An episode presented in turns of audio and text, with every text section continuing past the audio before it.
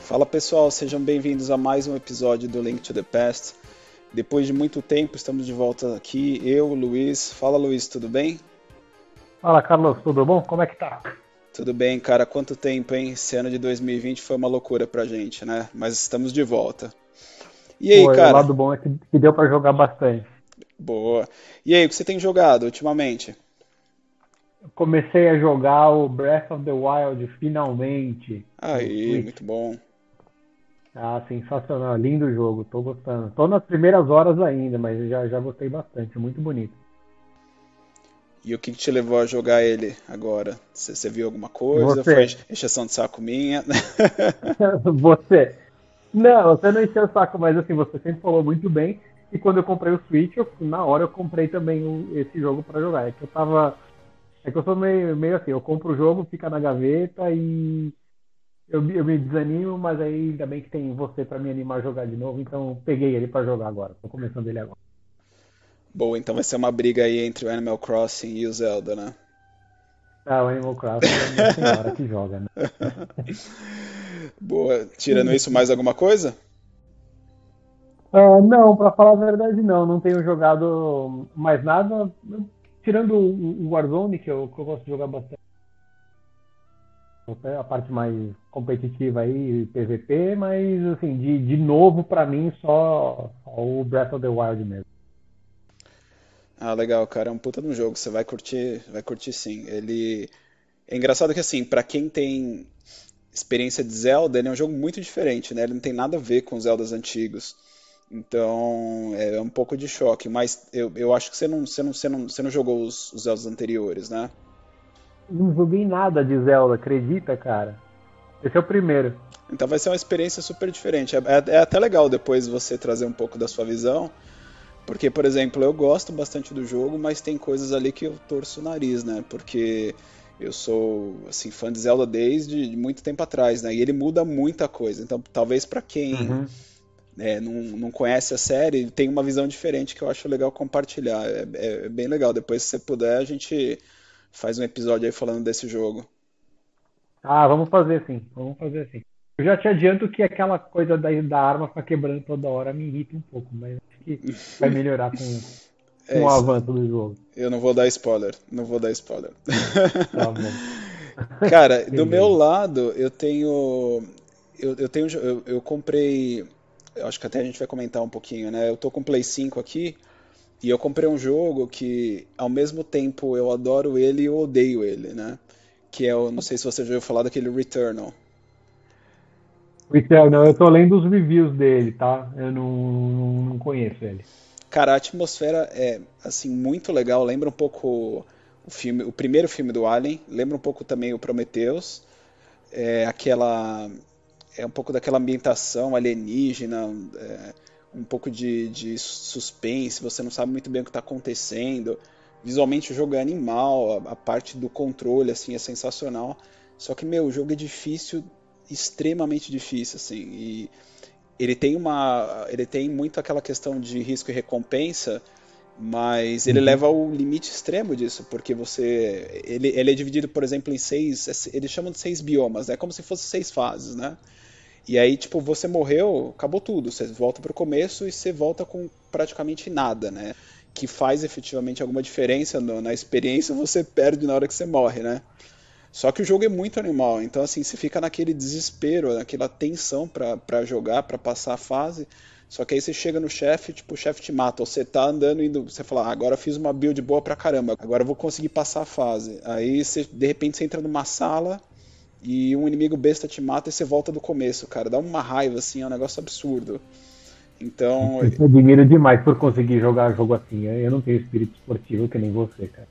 É, então, normalmente eu não. Assim, tirando o Demon Souls e a série Souls, que, que eu até gosto de alguns deles, normalmente eu também não gosto desses jogos muito difíceis, né? Mas esse, cara, é um negócio muito viciante, assim. Você termina o jogo e você fica pensando nele, assim, sabe? Ele deixa dar uma adrenalina absurda. Até porque ele é muito não é um negócio parado, assim, é muito é, frenético, sabe? Então é, tem um ritmo bem legal. Só que os caras precisam colocar alguma maneira de ser ou os itens te dão um pouco mais de, de vida, ou você conseguir sobreviver melhor, ou alguma maneira de você ter, sei lá, ter um save point no meio do caminho para você não perder tanto é, tempo. Põe né? um checkpoint, né? Não custa nada, né? É, cara, é, é, muito frustrante, assim, mas o jogo em si é, é muito animal, cara, não tem nem o que falar. E... É, eu vi algumas, algumas imagens e, e, parece ser bem bonito mesmo, e parece ser bem fluido também. É, e ele faz o uso do DualSense de uma maneira que. Eu acho que é a primeira. A gente chegou a jogar junto aquele o Astro Playroom, né? Mas eu acho que uhum. esse daí, ele, ele. Porque o Astro é meio que um tech demo, né? É um joguinho legal, mas é meio que um tech demo para mostrar o que o controle faz, etc. Esse daí realmente é o primeiro que você fala, cara, assim, esse jogo não daria para fazer sem esse controle. Porque ou não ficaria a mesma experiência, né? Porque ele usa a mecânica dos gatilhos de uma maneira bem inovadora ele também, por exemplo, quando você tá na chuva, cara, você sente a chuva caindo na, na personagem pela mão, assim, sabe? É um negócio bizarro, cara. Não dá para explicar, é animal. Mas, você vê que é, é, é uma das poucas vezes que eu vejo, pelo menos assim, nos consoles da Sony, eles usando a capacidade daquilo que eles desenvolveram, né? Porque quando eles lançaram a geração anterior também prometiam um monte de coisa e quase nenhum jogo acaba usando, né, essas features. É, então, parece que no DualSense é a primeira vez que eles vão usar e de uma maneira útil, né? Porque, por exemplo, você até pegava os jogos antigos que eles usavam o touchpad lá do Play 4, por exemplo, mas eram umas, uns usos meio é, idiota, né? Você poderia substituir facilmente por qualquer outra coisa, né? Não é um negócio que falava, nossa, só Sim. dá para fazer desse jeito. Os que usavam até é, era como um botão adicional, né? Então também não achava muito, muito útil. Mas dessa vez parece que os caras vão usar mesmo, cara. Pô, assim, ou os jogos que usam realmente faz diferença, porque eu não consigo imaginar o Returnal com, é, com outro controle sem ser aquele, porque você perderia boa parte da experiência. É muito legal mesmo. Sim, que é uma coisa que a Nintendo faz muito bem desde sempre, né? Ela desenvolve o hardware dela e eles usam a exaustão, a full capacity, né? É, isso é bacana. Acho legal também, porque a Sony tem um puta de um hardware, sempre teve, né? Eu sempre achei que eles não usavam o suficiente. Exato. a única parte dos controles. É, o único problema agora desse, desse jogo é que capaz de você tacar o controle na parede, de tanta raiva, né? Então. a é, brincadeira pode ficar cara. Aí, aí, fica bem cara. Né? Exato. melhor você arrancar um retrovisor do carro do que quebrar um controle dele. Tá muito caro esses controles, né, cara? Como tudo né, né relacionado a jogo tá muito caro. Acho que esse, esse ano que passou a gente perdeu desviar aqui do tópico, mas a gente perdeu muito o poder de compra, né? Você vê que qualquer joguinho novo aí, você pega. O Switch sempre foi mais caro, né? Mas você pega o jogo do Play tá uhum. tá 300 reais, cara. O Switch, sei lá, jogo lançamento é. 400. É um absurdo, né? É, não, é assim, eu pelo menos assim, eu, eu, comprei algumas coisas online só no Switch e, e assim, promoção, quando tá naqueles great deals que eles anunciam lá, que tava menos da metade do preço, aí, dá, aí vale a pena você pensar. Mas é, preço feio, eu não tenho coragem não. É muito caro. É, o negócio pra gente é ficar olhando promoções e aí na hora que aparece alguma coisa que você gosta, você compra. Porque realmente, ficar pagando preço cheio em jogo, eu concordo contigo. Não, não, não, não tá dando. Ainda mais agora nessa essa nova geração, os caras resolveram aumentar ainda mais o preço, né? É, Sim. Então, esse é até um ponto que a gente vai citar aqui no, no tópico principal. Então vamos já entrar no tópico principal e falar um pouquinho é, sobre a geração que passou, um pouco dessa nova geração. Então a gente divide um pouco dessas nossas experiências, expectativas e conversar um pouco sobre esse assunto. Bom, o primeiro ponto que a gente queria conversar hoje é, na verdade, fazer uma análise rápida da geração que passou, na geração do Play 4 e do Xbox One. Os pontos positivos e pontos negativos. Então, começar com você, Luiz, e aí a gente vai conversando sobre. E fala um pouquinho o que você achou dessa geração. Eu acho que você experimentou bastante coisa aí. Eu queria ouvir um pouco o que você achou, pontos positivos, o que te deixou um pouco chateado ou triste.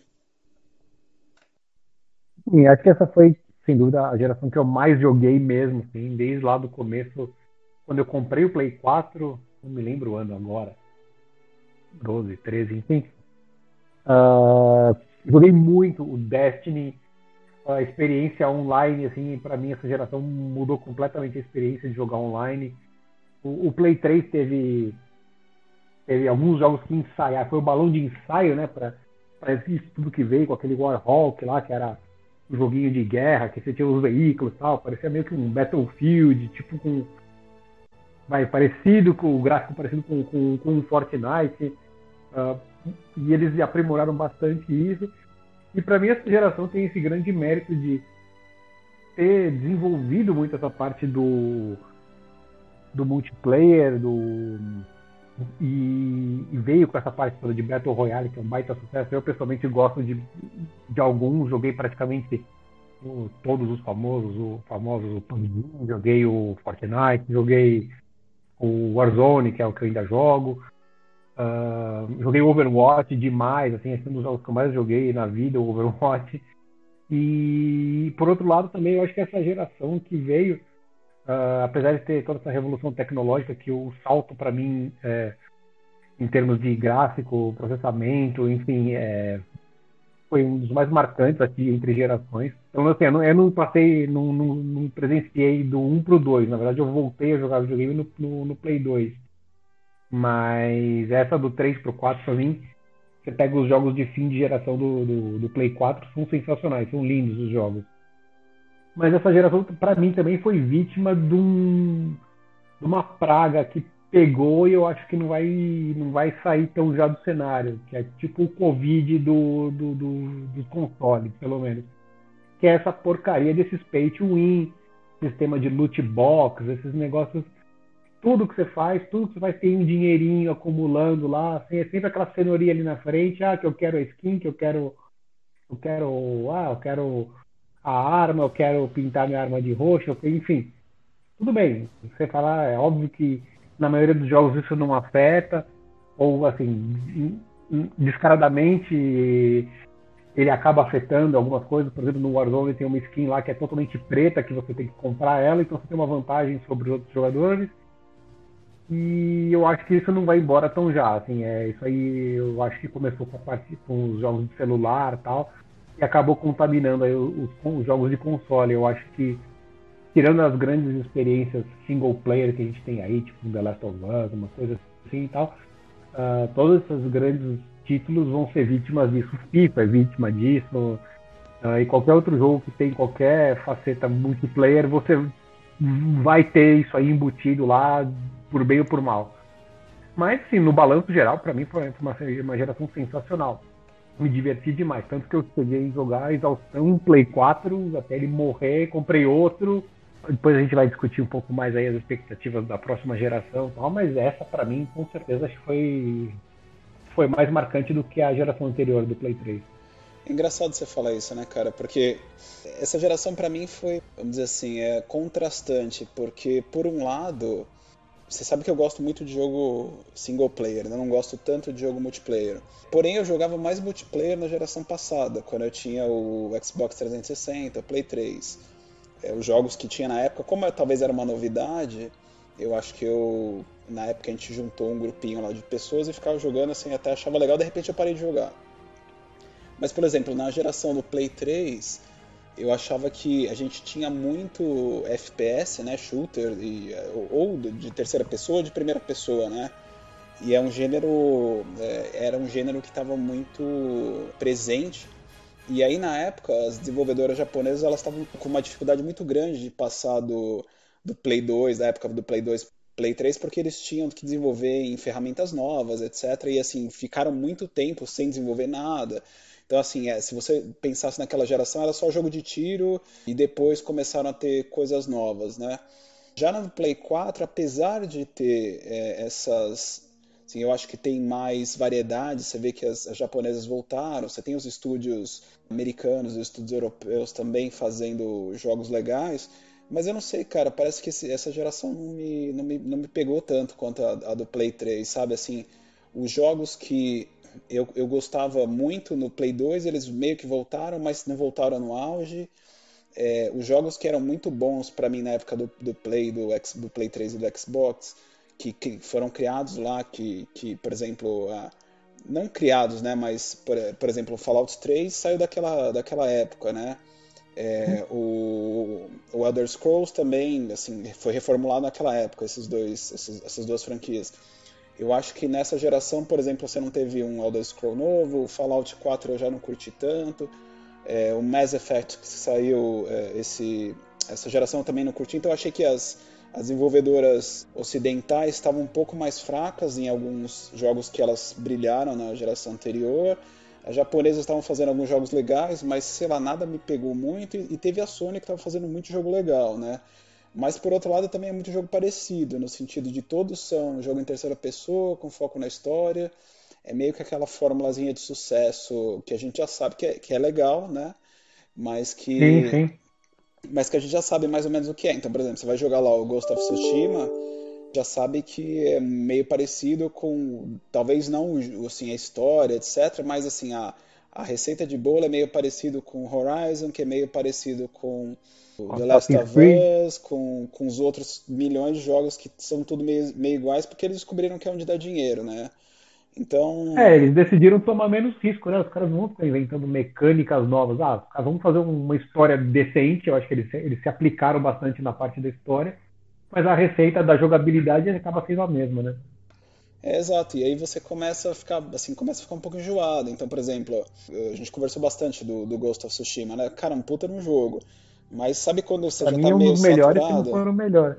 É, então, é, Sim, eu, sim. eu vejo isso, mas na hora que eu tô jogando, eu falo, cara, eu já joguei isso daqui. é, se trocar o carinha e botar personagem do, do Horizon, pra mim é meio parecido, assim, sabe? Óbvio que muda o cenário, muda a história, mas a dinâmica é meio parecida. Então você fica naquele negócio esperando sair um jogo que realmente seja diferente, né?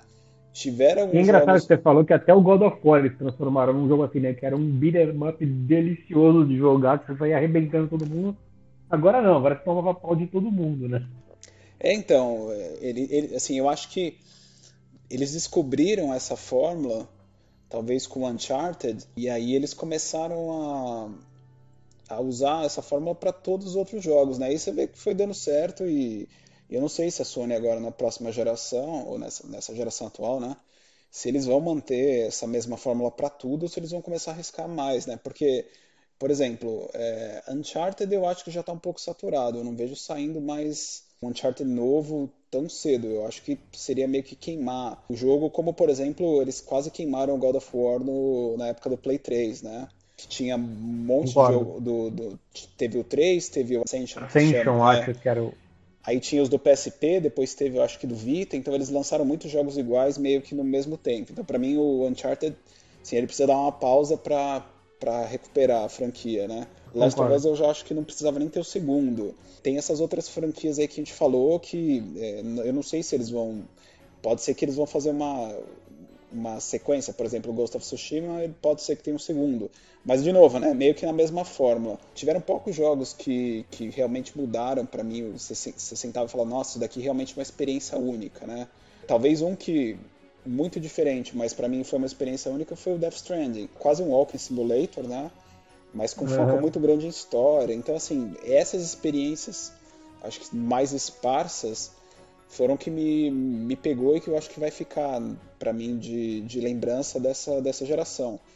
O resto, tipo, legal, mas nada que me lembra um pouco, cara. Não sei se você vai ter a mesma sensação, mas, por exemplo, na época do Super Nintendo Mega, você tinha que, assim, praticamente todo jogo era aquele side-scrolling meio que igual, né? Você tinha várias histórias, vários personagens, etc. Mas ou era é, beat'em up ou era o jogo de plataforma, né? Então fica meio que naquele, naquela fórmula que você já conhece. Você vai pegar, por exemplo, o jogo do Rei Leão e você vai pegar, por exemplo, o Ninja Gaiden, é assim, a mesma estrutura, obviamente que são jogos diferentes, mas Sim, é não sei se verdade. você entendeu o que eu quis dizer.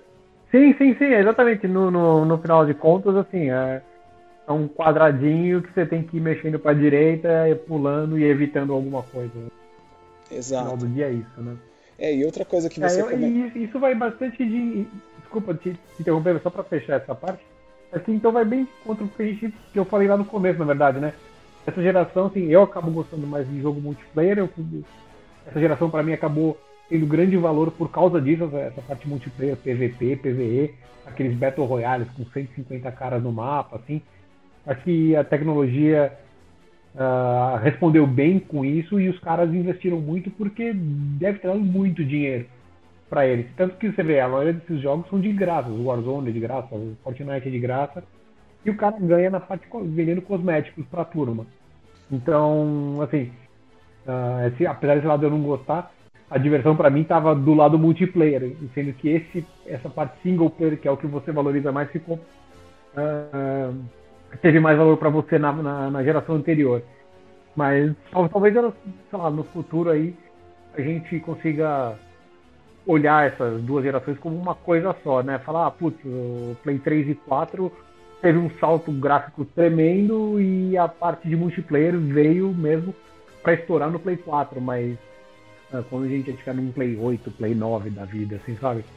Essa geração tem um negócio para mim é horrível, assim, que é a questão do loot box, né?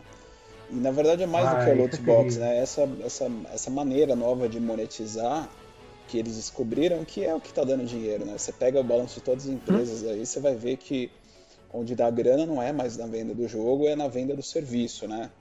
E aí o que, o que começou a acontecer é que acho que são duas coisas muito ruins, pelo menos no meu ponto de vista, e foge completamente do que eu gosto.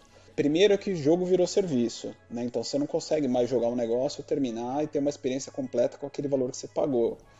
Então eles ficam criando ou a experiência tem que ser muito grande, porque por algum motivo você tem que ficar mil horas num jogo, por exemplo, pega, sei lá, um jogo tipo da Ubisoft, o Assassin's Creed, lá Valhalla. O Odyssey. É, então, o próprio o Odyssey. Valhalla, é, é, exato, você fica duas mil horas lá jogando, assim, só filler, não tem nada que realmente te fale, nossa, o jogo poderia ter 20 horas, seria muito melhor, uma experiência muito melhor, mas não, eles têm que dar aquela sensação de imensidão, né? Então, é, se eu não me engano, o Odyssey tem o tal do Pay to Win, né? Que você consegue comprar, não sei, é que eu não joguei, mas eu sempre via coisas a respeito. E, e não tinha um, uma coisa assim que você comprava nível de personagem, alguma coisa assim?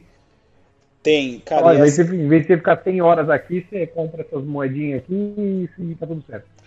Tem, esse é um negócio que a, a, tanto a Ubisoft quanto a EA estão fazendo e acho que outras também vão, se não estão fazendo, vão começar a fazer por exemplo, no Odyssey, o que acontece? Você tem os níveis, né? É, uhum. E aí você tem o que eles chamam de, eu acho que é como se fosse um time saver. Então você compra o time saver ou para aumentar a experiência mais rápida, que também serve como time saver, né? Então assim, uhum. você paga e aí você passa de nível mais rápido. Só que se isso fosse uma coisa assim dentro da progressão do jogo, se você falasse, ah, cara, você vai jogar um jogo completamente bem feitinho, afinadinho, e isso daí tá para caso você queira ir mais rápido ou você aumentar de nível mais rápido. Isso é uma coisa. Outra coisa, eles meio que te obrigam você a comprar isso porque o jogo fica completamente assim sem ritmo e fica, sabe quando você começa a vira quase um negócio de grinding, só grind, né? E ele meio que coloca assim, travas durante o jogo para você não conseguir passar se você não tiver em determinado nível. Então, cara, eu, eu, por exemplo, eu joguei o Odyssey, eu tava até gostando da ambientação, da história, apesar de, de ficar já um pouco repetitivo, eu peguei ele logo no começo, quando saiu, então assim, eu tava menos estafado, né, desse tipo de jogo. Mas uhum. chegou um momento que eu falei, cara, ou eu vou ficar aqui mil horas matando lobo, né, ou eu pago pra, pra ganhar experiência e passar o tempo rápido. Eu falei, não tô disposto a fazer isso, vou parar o jogo e pra mim chega. E desde então eu não comprei mais nenhum jogo da Ubisoft, cara, e não quero comprar mais. Assim, jogo que tiver esse tipo de mecânica, eu não compro porque. Primeiro porque eu acho uma perda de tempo, eu acho que a pessoa que fez o jogo é, não merece o seu dinheiro, né? Porque ela tá usando dessas mecânicas para tentar tirar mais dinheiro de você, sendo que você já pagou por um jogo cheio, né? E segundo que isso, eu acho. É, que... isso que eu ia falar, você pagou um preço cheio, não é que nem, por exemplo, um caso de um desses Battle Royales que ele até baixou de graça e o cara te dá um Battle Pass lá que é pra você ficar uh, tryhardando lá e, e, subindo de nível e conseguir os itens, né? O cara realmente pôs a mecânica que te impede de progredir dentro de um jogo você pagou um preço feio. É, isso é, pra mim é um absurdo, cara. Então, esse, esse é um dos, uma das mecânicas que eu acho que essa geração trouxe muito forte, para mim é, é horrível. Outra uhum. coisa é a questão do loot box que você mesmo comentou, né? Assim, Sim. normalmente os caras que, que, isso isso daí começou no mundo celular, né? Então é, você baixa paga. aquele joguinho de graça e você gasta uma grana absurda para comprar as coisinhas e, e, o problema é que isso gera um determinado vício, né? Principalmente pessoas mais novas E, e, é praticamente uma dinâmica de aposta, né, cara? Então eu não sei quão sim. saudável isso foi é. Foi a Austrália que condenou isso como jogo de azar, não foi? Eu acho que sim. Teve, cara, teve, teve alguém, eu não estou muito certo se foi a Austrália, mas teve um país que falou, cara, isso aí é jogo de azar, meu. Você tá viciando criança a gastar dinheiro para ter uma recompensa que que qualquer ela que seja, seja skin, seja algum item que te dá vantagem. É, e é engraçado isso, porque se você pegar lá no trazendo um pouco para nossa juventude, para um, um tema um pouco fora do, dos videogames, é, a gente estava acostumado com esse tipo de mecânica, por exemplo, sei lá, quando a gente jogava Magic, ou quando você Sim. tinha algum desses, é, desses jogos de, de coleção, né?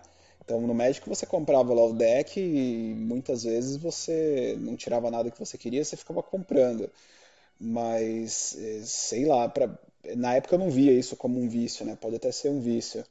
Mas hoje, no, no ponto de vista de jogo, cara, é um negócio digital que você, que você não é dono, né? Que só, é que o teu valor do que você não quer não é zero, né? No caso do Magic. Você sempre vai ter uma carta que aí tem uma comunidade que você consegue trocar. Essas caixinhas não, você saiu uma skin que você não quer, dane-se, ela fica na tua coleção lá, você só não vai usar. Exatamente, é um bom ponto, é um bom ponto. E aí você começa a criar dinâmica de jogo é, 100% baseada em cima dessa, é, dessa mecânica, né? E aí fica um negócio, para mim, muito vazio, muito chato. Eu não, eu, não, eu não consigo curtir, então parece que cada vez mais isso vai ser uma coisa presente. E aí, cara, isso, assim, primeiro que isso talvez pode desvirtuar um pouco onde as empresas querem desenvolver e fazer. Na verdade, assim, elas vão onde o dinheiro está, né? Infelizmente. Ou felizmente uhum. é o um negócio, né? Se tem gente comprando, elas vão lá fazer. É. Só que no fim do dia, eu acho que isso daí pode até desvirtuar um pouco do caminho que a indústria está indo. Então, assim, as, será que as empresas vão pensar em investir grana num AAA para você ter um risco grande em relação à venda dele, sendo que você pode fazer um jogo free to pay free to play, desculpa, com essas é, dinâmicas de, de loot box, etc. E, e, aí no final você, ou seu risco é muito menor, né, ou você tem um retorno muito maior. Então você vê que algumas empresas já estão falando, a própria Ubisoft falou que vai, acho que foi no, no último trimestre, comentou que ela vai é, investir mais em jogos assim, né? Então, cara, uhum. isso é uma, talvez isso seja uma dinâmica da, da indústria que para essa geração agora a gente começa a sofrer um pouco mais em relação a isso. E no fim do dia também, em relação a, a serviço, cara, se todo jogo vira serviço, assim, no, no limite o que eles estão disputando é pelo seu tempo, né? Então, seu, e seu tempo é finito. Então, ou assim, a competição para mim ali fica muito acirrada, porque uma coisa é você ter vários jogos que você termina, sei lá, em 10, 15 horas, 20 horas que seja, você termina um jogo, você vai para o outro, né? Então você uhum. tem, apesar de você ter bastante lançamento, você vai correndo os lançamentos, né? Porque você vai jogando uma coisa, vai jogando outra, etc. Agora, por exemplo, se você tem, sei lá, vários jogos que são serviço, cara, você não vai parar de, por exemplo, na época que você jogava Destiny, você não ia parar de jogar Destiny para jogar o novo jogo que saiu, sendo que você já tem um monte de amigo lá no Destiny, você já tem um monte de investimento que você fez. Uhum. É a mesma tem coisa. Tem o fator comunidade também nesse caso, né? Exatamente isso é muito mais difícil uhum. você migrar, né? Eu acho que a competição é muito mais acirrada nesse sentido. É, mas o ponto é exatamente esse que eu, que eu quis dizer, na verdade, né? Essa praga pegou e entrando até um pouco aí no próximo tema, que é a nossa expectativa para a próxima geração, eu não acho que isso vai embora tão já. Eu acho que esse negócio ficou e, e assim, a gente vai ter que aprender a conviver com isso. E pelo menos eu vou tentar navegar entre o, aquilo que isso não é tão aparente, tão descarado, e que afeta, que, que ele estava falando do, do, do, Odyssey, o que afeta menos o gameplay. Se eu tiver que ficar 100 horas, que nem você falou, matando o lobo, ou pagar que seja um dólar para avançar, é fora. Eu falo, meu, assim, eu paguei o preço de um AAA, cara, o mínimo que eu espero é que você tenha se empenhado para desenvolver esse negócio.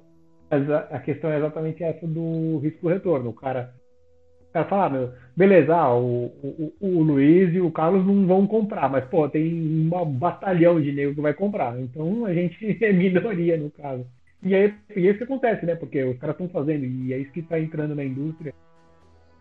Bom, acho que a gente já está até falando do próximo tópico, então vamos introduzir ele de maneira formal, que é expectativas pra, uhum. é, em relação à próxima geração. Eu queria que você comentasse um pouco o que, que você espera, seja em relação aos jogos, seja em relação a isso que a gente está falando do modelo de negócio. Tendo esse cenário hoje do Play 4, do Xbox é, e um pouco do que você está vendo aí na mídia, o que, que você acha que vai acontecer nessa geração? Bom, começar com as expectativas, que eu tenho esperança, né, ou tinha, vai, não vou falar tinha ainda, porque eu ainda tenho, é realmente ver esse salto tecnológico uh, na tela. Assim, realmente uh, a gente começar a ver esses jogos com capacidade daqueles ray tracing, uh, funcionar em 4K, putz, sem load, enfim. assim, da minha ótica, para justificar o investimento que é feito. Não estou nem pensando no preço no Brasil, que para mim é, assim, é fora da realidade o preço dos consoles no Brasil. Mas você pensar o preço de lançamento lá fora, para justificar esse investimento que você vai fazer. Eu entendo que o, o mercado também não é que está reticente com, com isso, mas os caras ainda estão com, com um pé nas duas gerações. Ainda viu, teve um, o anúncio do Battlefield novo para o fim do ano, Battlefield 6. Vai ser lançado para Play 4 também, para o Xbox uh, da geração anterior também. Então, assim, eles estão prevendo que não todo mundo está indo com o mesmo entusiasmo que eu vi, pelo menos, da hora que saiu do Play 3 para Play 4. Putz, quando saiu, ah, eles até fizeram isso, soltaram jogos para a geração. Pelo menos, assim, na minha percepção, eles foram, eles foram muito mais de cabeça para a geração nova. Pelo que eu estou vendo aqui, eles estão apostando bastante ainda por bastante tempo. Teve a pandemia, eu acredito que eles devem estar apostando também num, num um desacrescimento do mercado tal, porque, enfim, desemprego, essa questão toda econômica aí, com certeza impactou, e isso é uma das primeiras coisas que cortam na própria, na própria vida, mas uh, eu acho que eles ainda estão apostando numa sobrevida dessa geração anterior. Tem, uh, O que eu acho. Oi, desculpa. Só complementar esse ponto, é, tem uma coisa interessante é, em relação a isso que a geração anterior, se você pegar, por exemplo, o Play 3 e o Play 4, no caso do Xbox não, porque já usavam quase a mesma arquitetura, né? Mas se você uhum. pegasse, no caso do Play, são arquiteturas extremamente diferentes, né?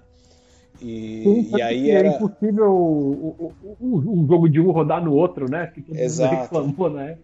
E hoje, assim, eu tenho no Play 5 você vê que a geração, assim, a barreira da geração, apesar da Sony ter falado que acredita em gerações, acho que a barreira da geração ficou um pouco mais tênue, porque você tem jogos de Play 4 e Play 5 que a estrutura deles é a mesma, eu acho que eles ainda não começaram 100% a desenvolver nos novos é, consoles, até por questão, por, por questão de tempo e também por questão que você tem uma base instalada pequena ainda, né?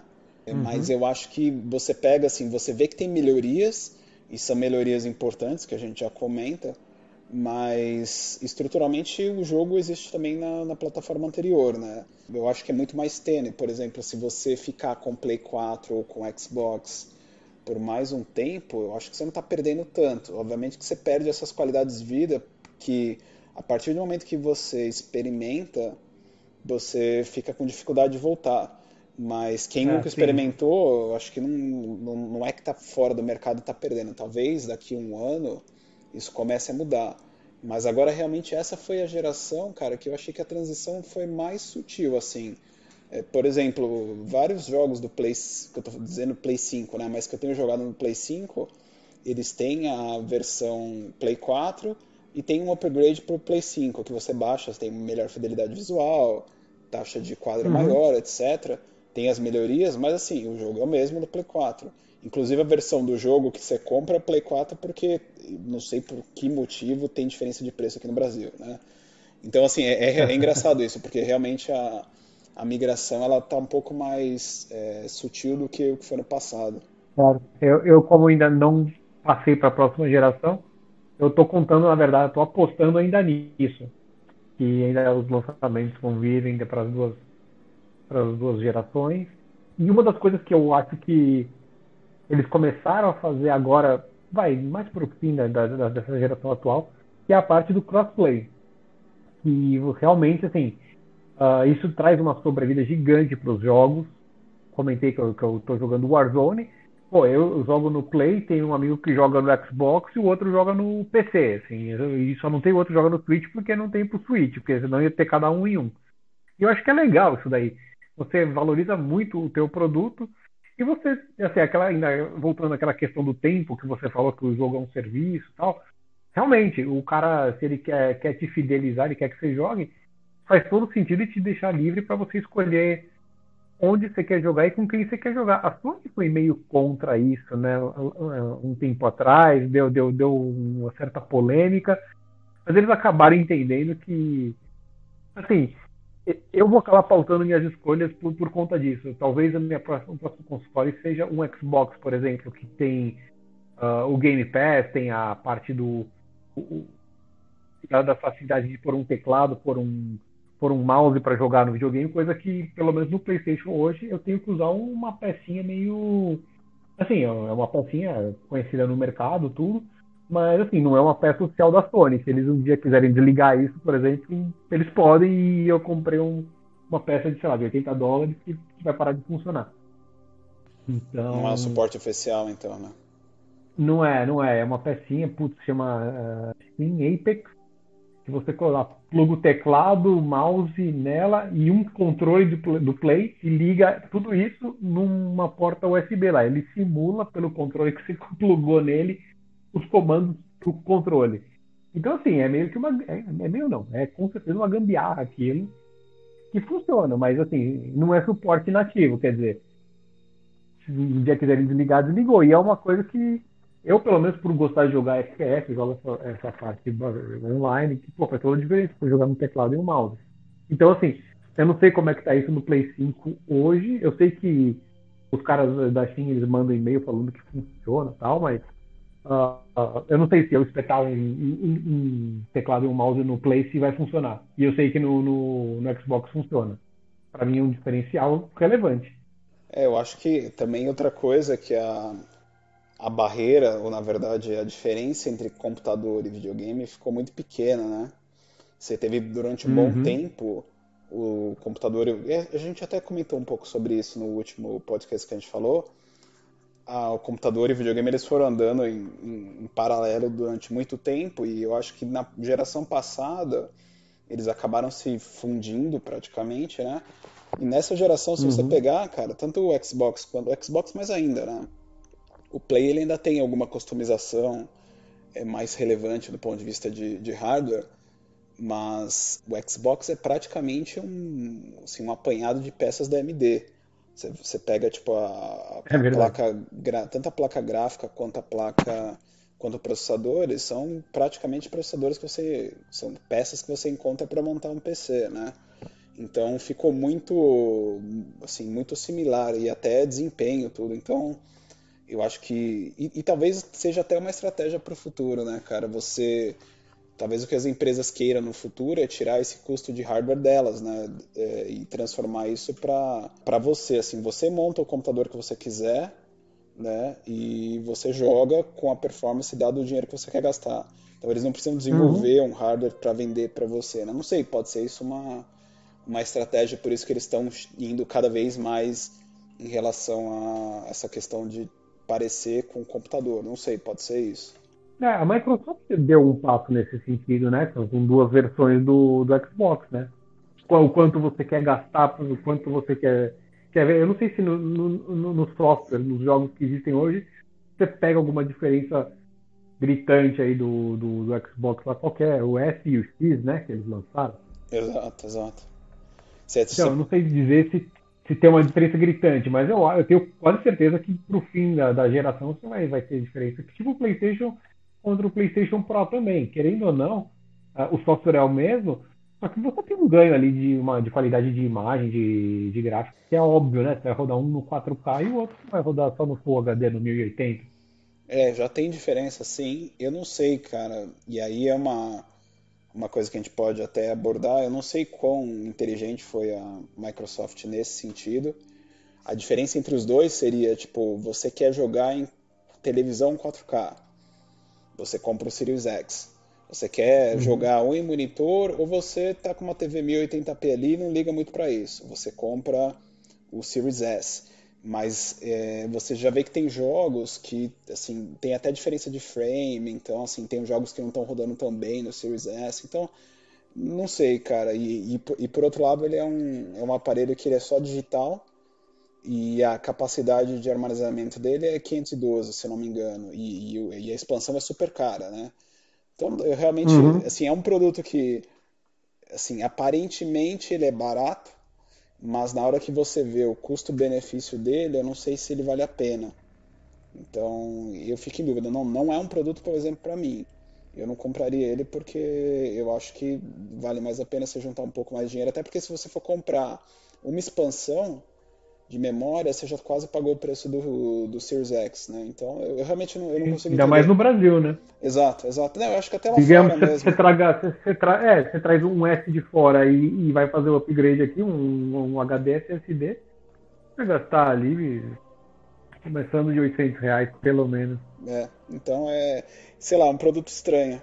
E eu acho também que outra coisa dessa geração, expectativa dessa geração é em relação à, à própria maneira como eles estão vendendo os jogos, né? Então, você tem duas diferenças muito grandes aí relacionadas a tirando toda essa parte que a gente falou de, de vamos dizer assim, da, de como a indústria está vendo, a, de onde está gerando a receita, acho que a Sony e a Microsoft estão vendo também a maneira de como encarar a continuidade da plataforma de, de maneiras bem diferentes. Né? A, a, Microsoft, acho que ela já meio que des, se desvencilhou da questão do console e para ela o Xbox virou um serviço, né? que, é, que já está muito linkado agora ao Game Pass.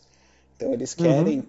para eles meio que tanto faz aonde você acessa o Game Pass, contanto que você assine lá o Game Pass, você pode usar no seu computador, você pode usar com certo limite. Eu acho que agora eles estão fazendo aquele sistema de streaming do xCloud.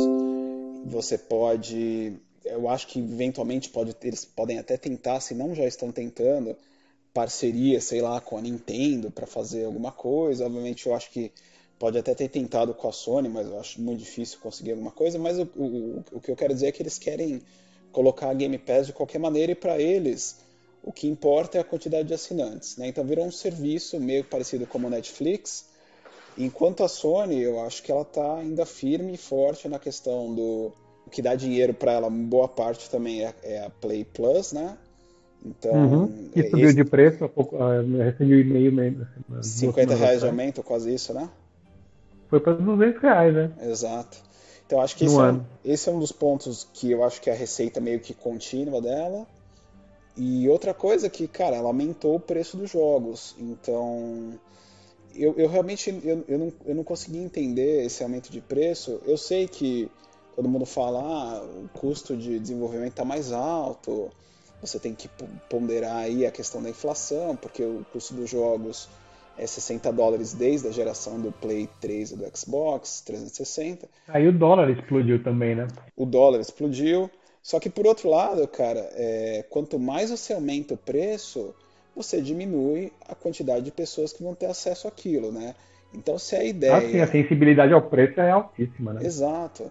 Então se a ideia é você aumentar o número de jogadores, ou aumentar. Eu acho que tem que ter um equilíbrio aí, que não, obviamente a Sony deve ter feito essa análise e ter visto que. O que for lá é bem pago para fazer essa conta. Exato. Então o que eles devem ter chegado à conclusão é que eles vale mais a pena eles aumentarem lá os 10 dólares do que os potenciais novos clientes que eles conseguiriam angariar por manter os 60 dólares, né? E uhum. eu já tenho uma visão, assim, obviamente eu não, não trabalho na, na, indústria, eu tenho uma visão diferente. Para mim, eu acho que se você pegar, sei lá, Play 4, você tem a geração de venda de um pouco mais de 100 milhões e o Xbox deve estar meio que na metade disso daí, sendo que tem gente que tem os dois. Cara, você tem bilhões, 7, 7 8 bilhões de pessoas no mundo, você pega as pessoas que potencialmente poderiam comprar um videogame, você já, assim, o que eu quero dizer é, eu acho que tem muito mais mercado do que 150 milhões de pessoas, que poderia ser uhum. de alguma maneira captado pela Sony, pela Microsoft, talvez. Não vale a pena você subir esse preço, sendo que as pessoas vão começar a olhar e falar, nossa, isso daqui está ficando muito caro. Então, eu acho que corre o risco de você reduzir ainda mais o seu público né, e o mercado encolher nesse esse mercado específico, né, que a gente está falando, que é jogo de videogame. Por outro lado, a Microsoft ela está nesse Game Pass, nessa busca incessante pelo Game Pass, e ela está gastando muito dinheiro para captar estúdio, para fazer, entre aspas, marketing, né? Porque ela paga para as pessoas entrarem lá e, e, disponibilizarem os títulos, né? Do ponto de vista uhum, dela, sim, sim. Ela tem os estúdios internos, inclusive ela comprou a Bethesda, né? As Animax por 7,5 bilhões. Sim. Será que vai sair um jogo sem glitch agora? É, então, tomara, né? Porque a gente não aguenta mais Fallout e Elder Scrolls dando pau. Mas assim, você até Cavalo esse... metade para dentro da parede. Exato. Vamos ver se eles dão uns 12 anos aí que os caras precisam para fazer um jogo sem bug. Mas o ponto é que os caras, assim, você tem até os estudos first party deles que teoricamente estão lá para justificar esse investimento, mas do ponto de vista de é, third parties e também, até mesmo em algum momento first party, eu não sei quanto que esse modelo de negócio deles é sustentável, né? Acho que eles teriam que ter uma base de de jogador muito ampla para eles conseguirem fazer o funding nesses jogos de uma maneira que não fique só. Tipo, meu medo no Game Pass, na verdade, ele começar a fomentar jogo seja uh, assim episódico, né? Que não te, ou que não tem muita profundidade, ou jogo mais simples, porque você sabe que os uhum. jogos mais complexos eles precisam de um investimento maior.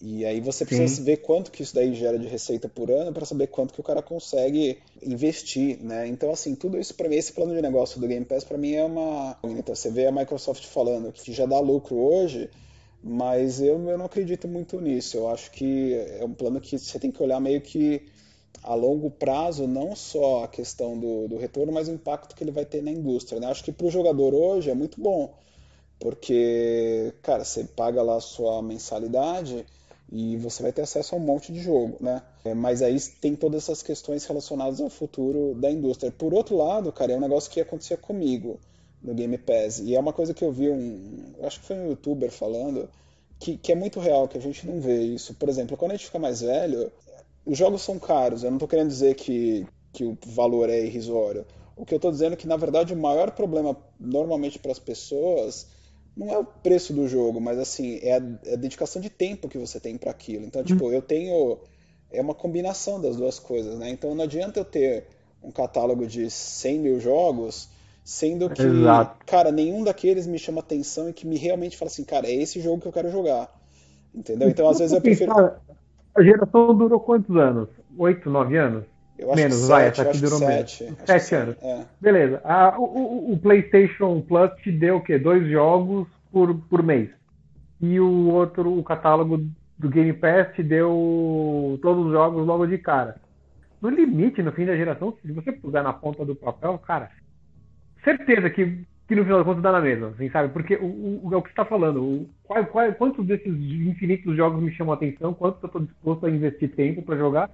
com certeza é uma coisa do, do, do, PlayStation Plus.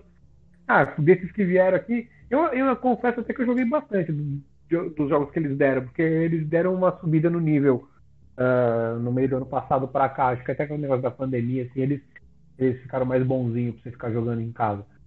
Mas eu, eu, tenho quase, eu tenho a sensação, na verdade, não vou falar com certeza.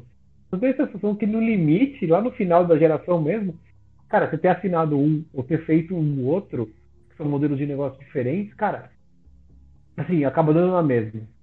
E Quanto eu... tempo você tem para colocar para jogar um jogo? Sei lá, eu consigo jogar o quê? Duas, três, três noites na semana, máximo. Eu, eu acho que tem uma, uma, uma diferença importante em relação aos dois serviços, é que a, a Microsoft está se dispondo a tudo que é first party lançar, tipo, no mesmo dia no, no Game Pass, né? Então, teoricamente, você não precisaria comprar o jogo, né? Diferente da Sony, uhum. que, por exemplo, os jogos que nós ganhamos já são jogos mais antigos, né? Então, assim, se você não faz questão de jogar no lançamento, uma hora você iria recebê-los, né? É, essa talvez seja uma diferença grande. Mas, por exemplo, ano passado, de novo, a gente precisa entender como que vai ser esse modelo da Microsoft. Mas o ano passado, é, eu assinava o Game Pass, eu tinha o Xbox One, o, o One X, e uhum. eu assinava o Game Pass, e, cara, assim, um mês saiu o Final Fantasy VII. Eu queria jogar o Final Fantasy VII. Podia ter 100 jogos lá, eu não ia jogar aquilo lá. Aí depois saiu o Last of Us. Eu queria jogar o Last of Us. Não adianta você ter uma, uma coleção enorme de jogo que ou ele seja defasado ou ele seja é, que não seja tão interessante Porque, assim, no limite é isso que a gente está falando. O tempo ele é super limitado, acho que é a coisa mais limitada que a gente tem. E, e você vai se dedicar àquilo que você quer. Então, assim, eu fico colocando na, na conta, e aí a gente precisa ver o que, que eles vão lançar, né? Talvez agora com a Bethesda fica um pouco diferente isso. Mas, cara, se não lançar uhum. jogos, tipo, que sejam realmente. que chamem a atenção, que sejam realmente bons, eu acho que o tamanho da coleção é meio que irrelevante. Eu acho que é mais para quem não tem acesso ou para quem tem muito tempo. Por exemplo, se eu fosse criança, talvez para mim seria bom. Uhum. Eu não precisaria ficar disputando na locadora aquelas, aquelas fitas que todo mundo alugava, você tinha que ficar quase camper é. lá para conseguir pegar a fita que você queria, né? Então, tinha assim, lista, você tinha que pôr o nome na lista lá esperar chegar Exato, exato. E, não, e, e para os pais eu acho que até melhor, né? Porque você paga uma mensalidade lá e o, a Sim. criança joga, tipo, quanto ela quiser, quanto puder. Mas... É, se a criança for pequena o suficiente, que vai se divertir com qualquer, qualquer coisa que puser lá pra ela, não faz sentido. Mas hoje eu, eu acho mais difícil. Eu, eu tenho amigos cujos filhos, pô, 6, 7 anos, não, eu quero jogar Fortnite, eu quero skin, aqui, ó, esse aqui o Battle Pass custa, sei lá, 5 dólares, 10 dólares, sei lá, quanto custa o Battle Pass. Ah, saiu a skin, aqui nem, ó, a parceria que os caras fizeram lá com a Marvel, Pô, os caras lançaram skin de todos os personagens dos Vingadores. Pô, uma molecada. Nada, né? Imagina você comprar todos os Vingadores num Fortnite, vai gastar 50 dólares. E gasta, pô. Então, assim, em termos de coleção, acho que essa coleção faz sentido pra, pra molecadinha menorzinha, assim e tal. Mas a hora que, que cai na mão um desses joguinhos com bonitinho, cara, tudo colorido, puto, um competitivo, cara, aí essa, essa, essa, essa biblioteca acaba perdendo bastante a chance, viu? É, eu também acho. E aí, eu acho que nessa geração, então, a gente vai ter quatro, vamos dizer assim, quatro modelos de, de venda, né? Eu acho que é o modelo da Sony que, cara, na minha opinião, eu acho que é o mais errado. Eu acho que eles estão vacilando muito em aumentar o preço, tem, tem muita chance de você reduzir o mercado, ou eles perderem uhum. market share por causa disso. Eu acho que tem esse modelo da Microsoft que a gente, a priori, você vê do ponto de vista do consumidor, você até vê vantagem porque você paga uma, um fee lá de entrada e você tem acesso a um monte de coisa, mas aí vai depender do catálogo que tiver lá e se tiver alguma coisa realmente importante, eu acho que os estúdios da Microsoft têm que começar a render. Você tem, que eu acho que é a galinha de ouro dessa, dessa geração, que já está sendo, né? Que eu acho, é, inclusive, a, não sei se você viu, a própria Sony eu acho que a Sony ela fez a parceria com um estúdio grande para lançar um jogo desses é, de multiplayer Battle Royale. Eu acho que isso daí efetivamente vai ser onde vai estar o dinheiro, né? Que aí eu acho que você começa a pegar uma galera mais nova que não sei se entraria para o mundo do videogame e aí você começa a trazer mais dinheiro. Eu acho que a rentabilidade por pessoa jogando é maior também. E você tem o quarto, uhum. modelo, o quarto modelo de negócio que para mim é o, é o, mais engraçado, né? Que é, que é a Nintendo, né, cara? A Nintendo vai fazendo o negócio dela lá e vai é vendendo é verdade, muito, né, vai espancando todo mundo. Se você pega o Switch, é assim, é, é tapa na cara, né? Você vê que no, no, no Japão você não tem absolutamente nada comparável com o Switch. A Sony já meio que desistiu do mercado, a Microsoft nunca teve. Então, é e os caras, assim, fazem os jogos dele. Cara, por incrível que pareça, eu gosto.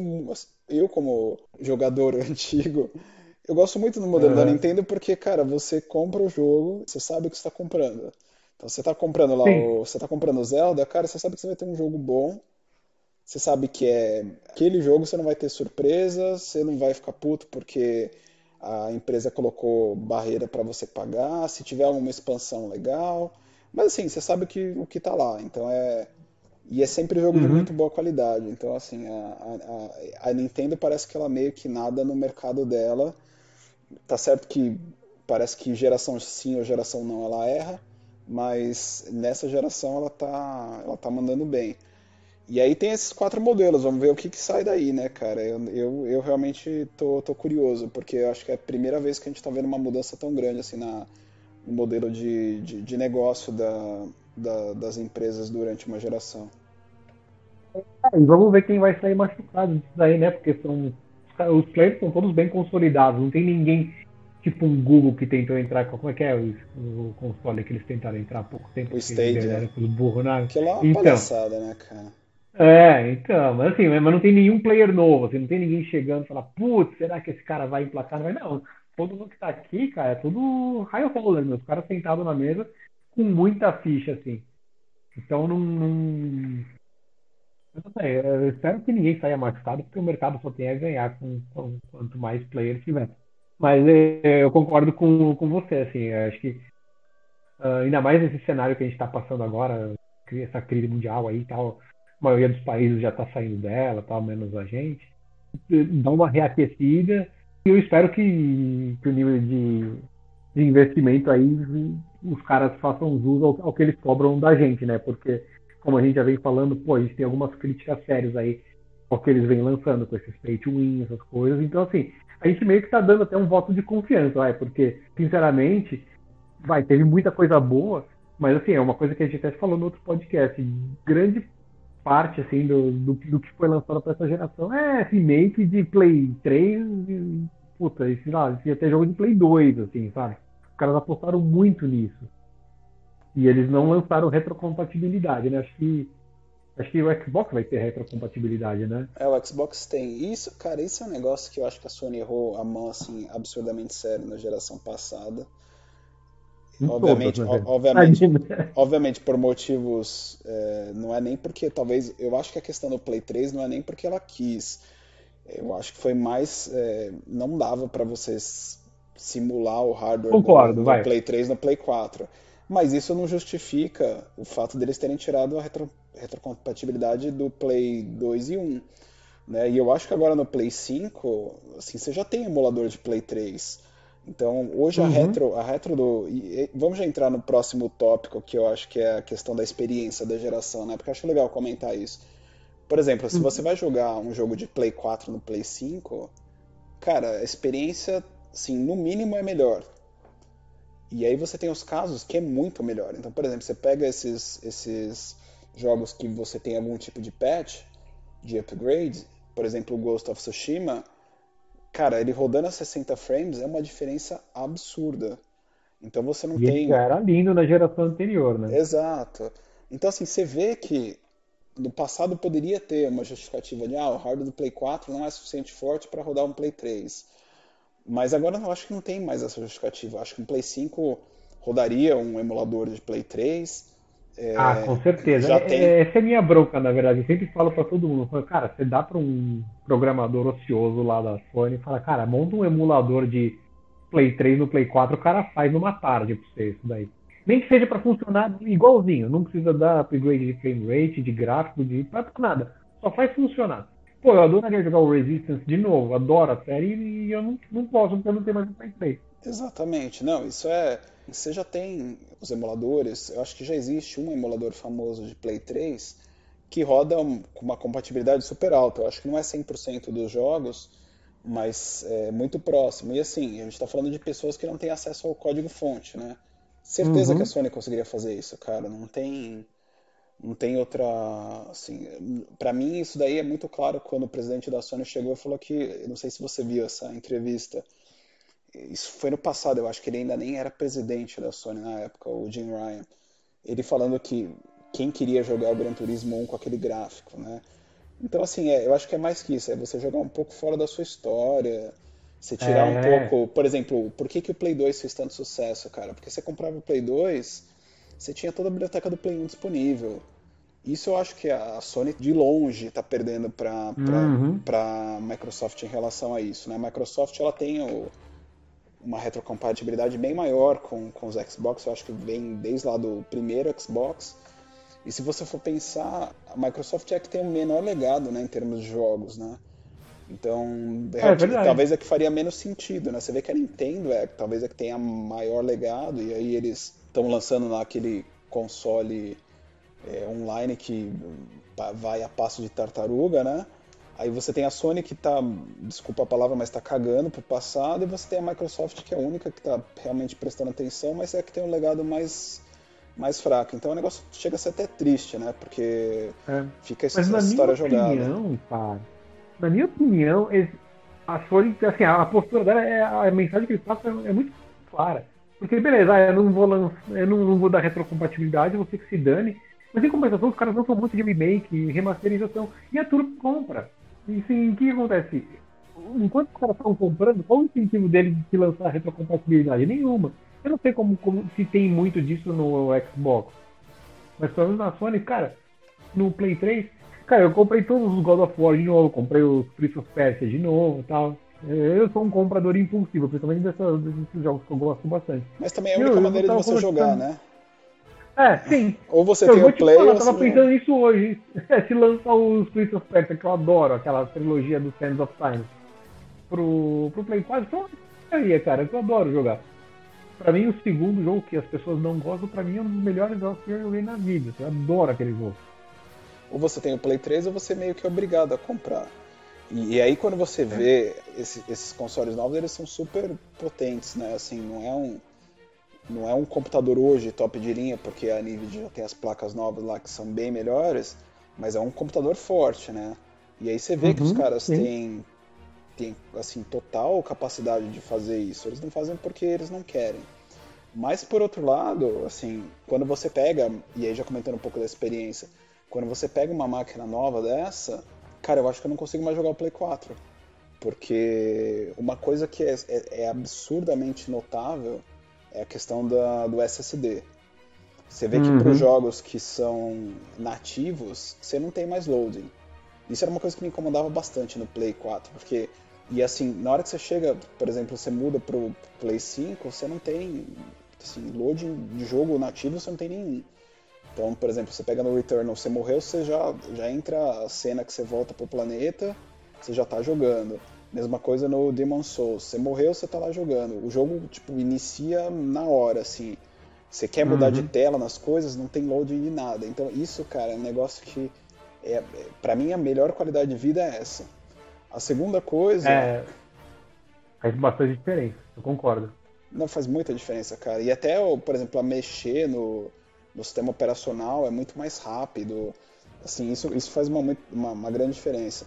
E a outra coisa e por questão... sinal, do, do PS4 agora tá quase impossível mexer. Nossa, é muito irritante, cara. É, demora demais você mexer, trocar de menu nele. Muito lento, né, cara? E, e isso é uma coisa que eu não, assim, pode falar o que for, cara. Eu não consigo gostar do dashboard do o menu, o sistema do, do, do Xbox, cara. Eu acho muito ruim.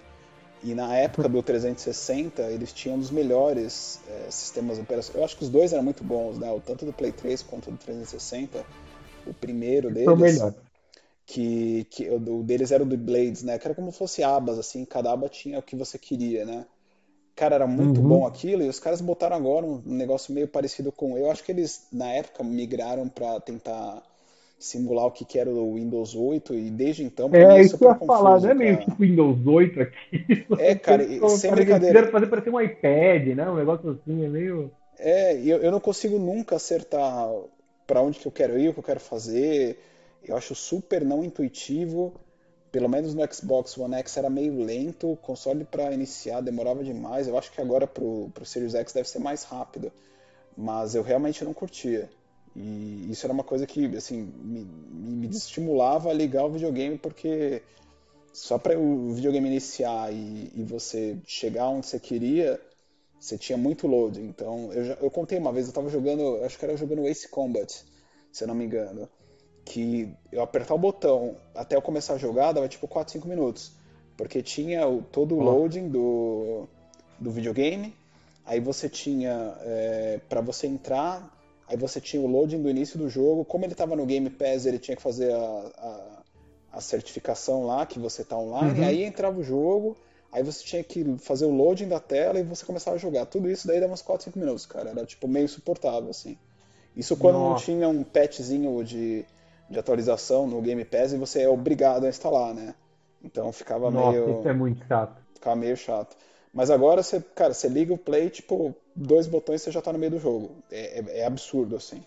E aí. Ah, e, e, tem valor, tem bastante valor. Não, muito valor, muito valor. E assim, valoriza o seu tempo também, né? Outra coisa que eu acho que tá mudando essa geração, cara, que, é, que eu, eu, pelo menos, eu não tinha a menor visão disso, mas a partir do momento que você começa a, a ver e você experimenta né, isso, você é, vê que é um negócio meio sem volta. É a questão dos 60 quadros. Você pega os jogos 30 quadros, cara, sem brincadeira, parece quando você, por exemplo, Demon Souls, ele tem uma opçãozinha dentro que você pode. Eu acho que vários jogos agora tem, né? De você escolher qual modo você quer. Seja o modo performance Sim. ou o modo high fidelity, né? Cara, você não volta mais. Parece que você tá jogando em câmera lenta, assim. É, é muito bizarro, cara. É muito bizarro. É. é. Inclusive, agora puxando pro lado que eu gosto mais, que é a parte do multiplayer, o cara que tá no, no, no, com frequência maior, ele tem vantagem, né? Ele vê, ele vê o, o inimigo antes. Isso aí é sabido, né? Os caras, os, tanto que os profissionais, os caras jogam com, com o hardware fino do fino ali, porque dá vantagem sim. E até a latência é menor, né? Tem. Não, é, é, é muita diferença, cara. E eu acho que a gente chegou no ponto que as, as, as empresas elas vão começar a olhar essa questão dos 60 quadros melhor e aí reduzir um pouco aquele foco em 4K, né? Porque, meu, se você pegar uma TV 4K, você tá jogando em, em é, 1440p, pro 4K a diferença é muito pequena, cara. Assim, uhum. e, e, do ponto de vista de, de consumo de hardware, é muito alto, né? Então. Sim, sim é, um, é um consumo exponencial, né? E eu acho que é, é, é, um gasto, é um gasto meio besta, porque assim, do, o seu olho não consegue perceber também, você vê uma diferença ou outra, mas, cara, na hora que você está jogando, tanto faz, a nitidez é muito parecida e você abre espaço para você melhorar coisas que você sente. Tipo, o quadro você sente muito, você, você consegue colocar mais efeito na tela. Então, assim, eu acho que se, se, se a geração do Play 3 foi o início da geração HD, eu acho que a anterior, os caras tentaram fazer uma, uma geração 4K ali, mas que não saiu e aí ficou aquele negócio, né? Tipo, nem os 60 frames chegava, nem os 4K chegava. Eu acho que agora, se eles pararem ali no, no, no 1440p com 60 frames, para mim é o ideal, cara. Eu acho que não precisam dar mais que isso. E a experiência é muito melhor. Eu acho que todas essas questões aí que a gente comentou de por exemplo, você pega o Returnal, cara, essa questão que a gente falou do. Eu acho que é meio que uma combinação disso, né? Tá, o Returnal ele tem uma, uma questão que a, o processamento interno dele é um pouco menor de, do, que, do que 1440, mas assim, na hora que você olha o jogo, cara, puta, é um jogo lindo, ele faz bom uso do hardware, do, do controle, o SSD é top, o áudio 3D também é animal, então assim, a, a imersão que o, que o jogo te dá é, é muito acima do que você tem hoje.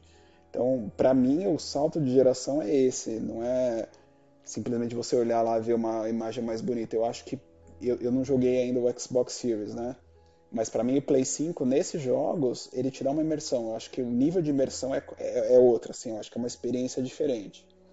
Eu não sei quanto uhum. isso vai ser utilizado daqui para frente, mas para mim a, a experiência que eu tenho até agora em relação aos jogos que são nativos pro, pro videogame, eu acho que a imersão é maior. Só que também, se depois a gente voltar e, e, cair na mesma fórmula de sempre, tipo, ah, você vai jogar os jogos Ubisoft lá que você tem que ficar fazendo a mesma coisa, cara, tanto faz a imersão, né? Sim, você acaba. Ah, que legal, você joga com uma mão só, assim, você liga uma outra TV pra você ficar vendo o jogo de futebol e, e o videogame do lado só pra você passar a parte que você precisa passar. Essa. Eu acho que assim, a imersão pra mim conta bastante também quando eu, quando eu pego um título desse, assim, eu acho que, cara, foi o que aconteceu com o Ghost of Tsushima é, cara, você, quer ver o que vai acontecer, você tá dentro da história, cara, você se importa com o que tá acontecendo. Aquela parte, o vento te guia, assim, sabe? Não tem um, uma flechinha no chão, sabe? Uh, agora não falando tanto da parte do, de, de hardware e performance, mas assim, de como os caras desenvolveram o jogo. O desse faz todo sentido. E essa tecnologia, melhorando isso, faz sentido os caras investirem nessa, nessa linha de jogo, assim, não só ah, vamos fazer um shooter com Battle Royale e com sistema de futebol pay to win, porque que é só o que tem saído ultimamente, enfim.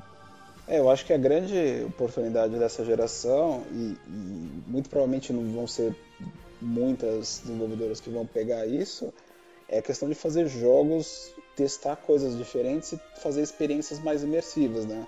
Porque você tem muito uhum. mais capacidade de, de, de hardware, seja para para gráfico, para processamento de física, etc. Então, assim, você tem a oportunidade ali Resta saber se os caras vão fazer. E para mim, assim, é a coisa que eu mais quero dessa geração, cara, é você ter experiências diferentes. Eu realmente não faço a menor questão de você ter, é, sei lá, um Last of Us 3, você ter um novo God of uhum. War agora. Eu queria que eles começassem a inovar coisas que, que realmente fizessem que a gente sentisse essa imersão nova, que a gente conseguisse explorar isso, porque é uma coisa meio.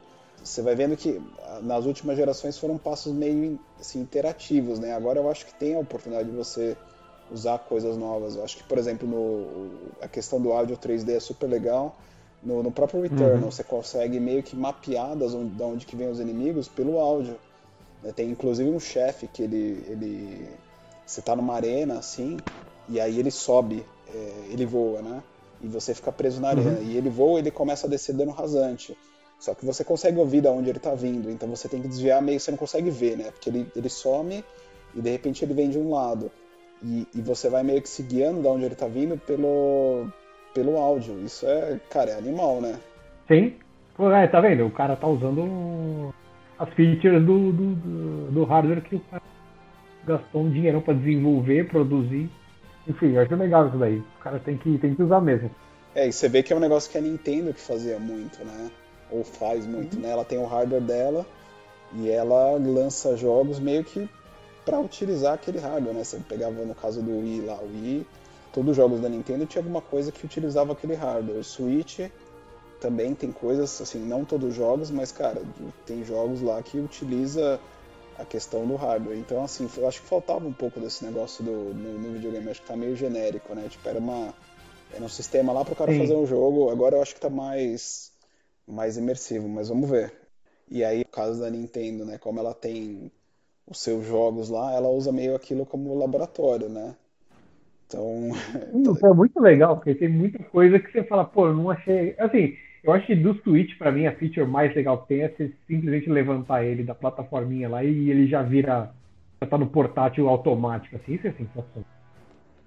É, cara, eu vou te falar que para mim, eu acho que o Switch, do ponto de vista de vídeo, não dos jogos, né, mas do ponto de vista de solução de videogame, assim, para mim, eu acho que é o que eu mais curti de todos, cara, porque ele resolve muito o problema de te travar numa situação que você precisa estar na sua sala para jogar, né? E ele quebra essa barreira, né? E o negócio, a transição é, é perfeita. Você pega, você coloca no dock, tipo, na hora tá na sua tela, não tem atraso, não, você não tem que fazer nenhuma gambiarra, você não tem que fazer nada, né? Zero. Você levantou e tá lá. E o, e o contrário também, encaixou, vai pra TV na hora, assim. É impressionante. É muito legal. E que mais? Você tem alguma outra expectativa aí pra geração? Eu sei que você ainda está olhando aí qual que você vai entrar, mas o que que você... É, re... Na verdade, eu estou resistindo a pressões externas, tá? Porque o, o, pessoal que, com quem eu joguei aí praticamente essa geração inteira, que eu joguei o Destiny, joguei o Overwatch, joguei Apex e com quem eu jogo agora o Warzone, todo mundo comprou um PC e eles querem demais que eu compre um PC tem que ser o PC, porque o PC.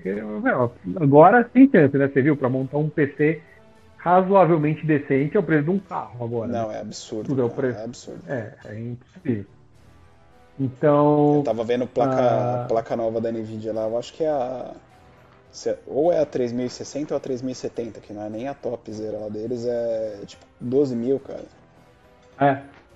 Sim, 12 mil reais, cara. Fala, meu. Uma placa, né? E o resto? Tudo bem, vai. É, então, você comprar a placa, ah, tá bom, a Amazon entrega na sua casa, você pega uma caixinha com uma placa de vídeo que você pensa que nada, né? Pra fazer o quê? Pra comprar o resto, pra, pra do monitor. É. Ó, essa semana queimou o, o, o, monitor que eu usava para trabalhar aqui em casa. Aí eu fui olhar lá, inocentemente comecei a olhar na. O monitor gamer, 4, 5 pau. Você falou, pô, mas pra trabalhar assim, aí você não acha assim. Aí o que acontece? Comprei uma TV, um pau e meio, o dobro do tamanho do monitor que eu tinha antes. Então, assim, eu acho que as peças para PC, cara, assim, para mim, são preços proibitivos.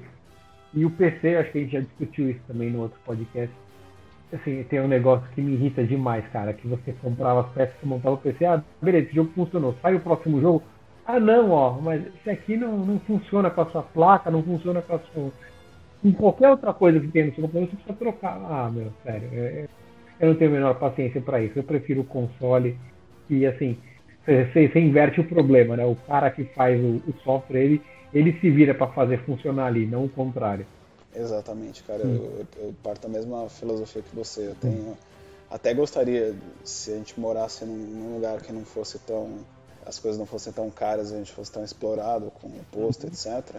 Eu até talvez teria um PC, mas, cara, eu, eu, eu, minha opinião, eu não troco o console pela comodidade. É isso que você falou. Você compra a caixinha lá, você pluga na TV e você sabe que o jogo vai rodar.